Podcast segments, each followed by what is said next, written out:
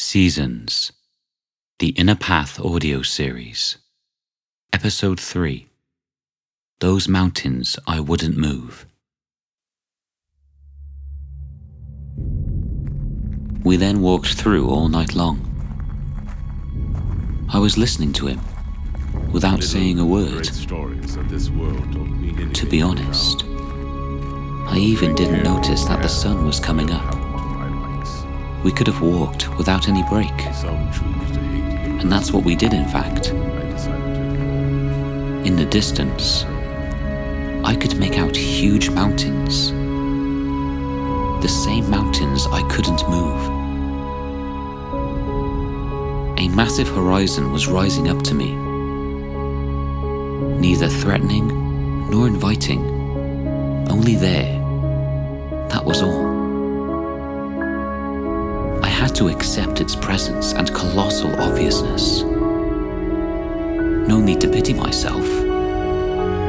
No need to recriminate or invoke gods. The obstacle was lying there, and nothing could make it move.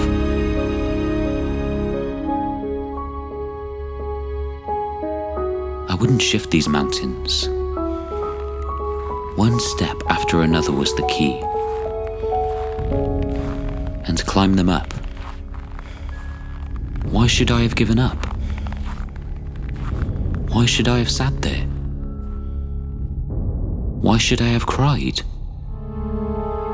Obviously, the way would be laborious, with blood and tears, some bad surprises, and a big despair.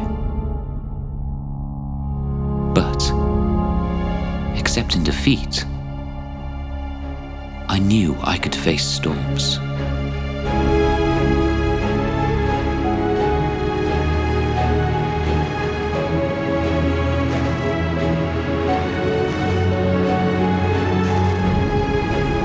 Bend over and never stop, even if the temptation of giving up and decline was there.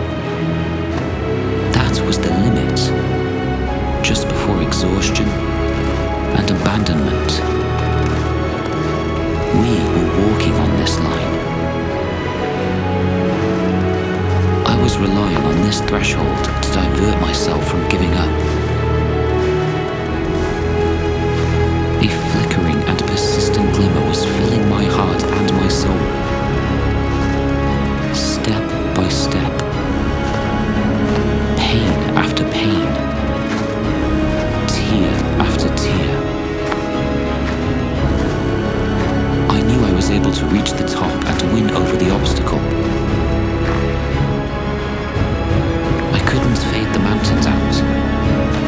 They wouldn't fall down by themselves. Eternal and majestic, they were reigning. If I was not able to break them through, I could climb them as well. Not to beat them, but to use them to follow my route. By the way, they were symbolizing a part of the path and a part of me. Their everlasting beauty was raising my spirit. Their brutal height was pining me down. But how could I have ever lived without them?